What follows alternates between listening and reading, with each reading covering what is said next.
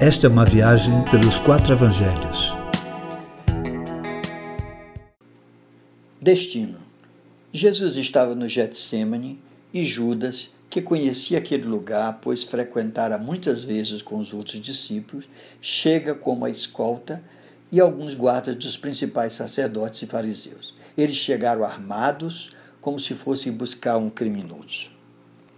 Contudo, isso não era uma surpresa para Jesus. Ele já sabia o que lhe aconteceria. Então se dirige aos que o buscavam e pergunta: A quem buscais? Jesus não se escondeu do seu destino. Pelo contrário, vai em direção a ele. Quando os guardas dizem que buscavam Jesus de Nazaré, logo ele se apresenta dizendo: Sou eu.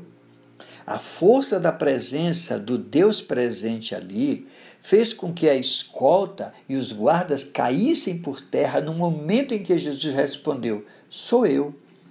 Meu irmão, diante de Deus, nenhum homem resiste de pé. Jesus insiste em perguntar quem buscavam e mais uma vez se apresentou: Eu sou Jesus de Nazaré. Na sua hora crítica, ele se preocupa com seus discípulos e pede que sejam liberados. Judas então se aproxima e, com um beijo, o mesmo gesto que era costume receber pessoas cordialmente, entrega Jesus aos que o buscavam, que imediatamente o prendem. Bruscamente, então, Pedro reage.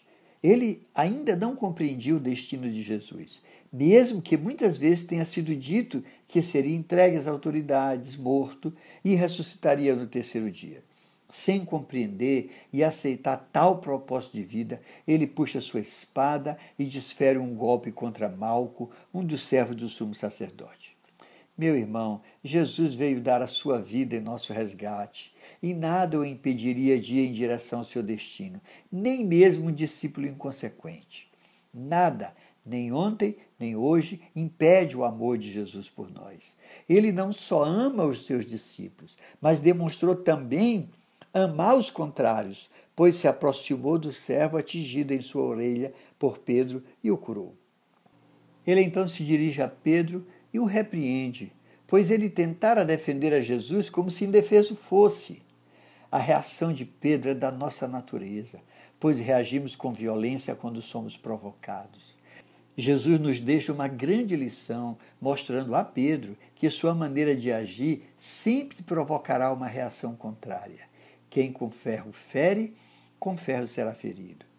Jesus não era indefeso, ele tinha autoridade para chamar legiões de anjos para vir ajudá-lo, mas não o faria, pois esse era o seu destino. Como havia dito antes, para esta hora eu vim.